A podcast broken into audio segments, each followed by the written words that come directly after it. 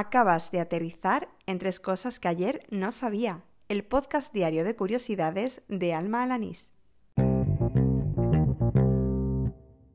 Este es el episodio número 86 del podcast, el correspondiente al viernes 10 de enero de 2020. ¡Al lío!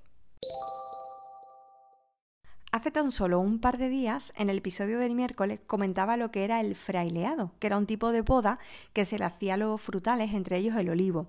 Fue algo que me contó mi amigo Ignacio. Lo que no pude averiguar en aquel momento era el por qué a esa poda se le llamaba precisamente frailear, que sonaba tanto pues a la palabra fraile.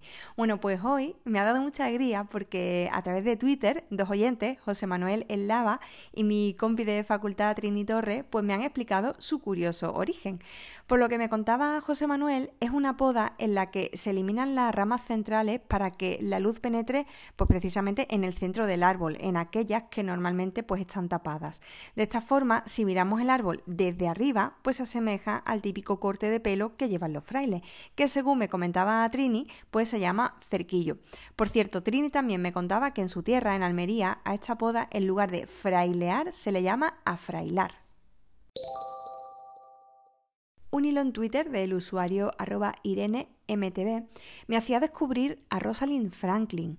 Rosalind fue una química y cristalógrafa inglesa que, gracias a una técnica llamada difracción de rayos X, consiguió tomar imágenes del ADN.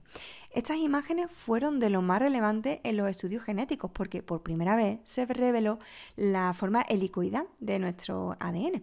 Sin embargo, fueron los científicos James Watson y Francis Crick quienes 16 meses más tarde de las descripciones y las imágenes que tomó Franklin propusieron esta misma idea en la revista Nature.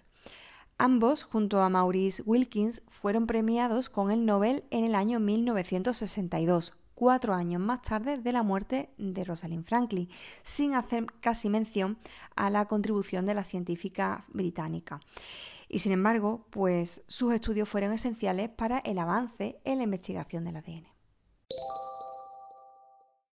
Creo que ya comenté por aquí que hace mes y medio pues cambié de trabajo y hoy me he llevado una gran alegría al recibir de una antigua compañera de Susana, a la que en tantos episodios he nombrado anteriormente, un tema que como ella misma me decía, esto va directamente para tu podcast. Y sí, la verdad es que no se equivocaba, porque el reportaje de hipertextual que me mandaba trataba sobre el castoreum, creo que se dice así, y hasta ahora nunca había oído hablar de él. Con este nombre ya te puedes imaginar que alguna relación con los castores tiene que tener. Lo que quizás no sepas es que se trata de un aditivo con sabor a vainilla que se obtiene del ano de estos animalicos. Así, tal cual. En la antigüedad era una sustancia muy usada en medicina, aunque la falta de evidencia científica hizo que se dejara de utilizar. Eso sí, pasó a, ser usada pues, en las industrias del perfume y de la alimentación. Como hago en otras ocasiones, pues dejo el enlace al reportaje en las notas del programa por si tienes curiosidad. Y así termina el episodio número 86 de Tres Cosas que ayer no sabía, el del viernes 10 de enero de 2020. Muchas gracias por seguirme, por oír diaria o semanalmente o cuando te plazca estos episodios. Y muchas gracias también si eres de las personas que han dedicado un minuto de su tiempo pues a dejar algún me gusta, review, valoración o comentario en, en alguna de las plataformas de podcasting. Sobre todo, como me gusta incidir en iVoox o en Apple Podcast, porque en esas plataformas especialmente eh, al dejar valoraciones, pues ayuda a que otras personas descubran este podcast.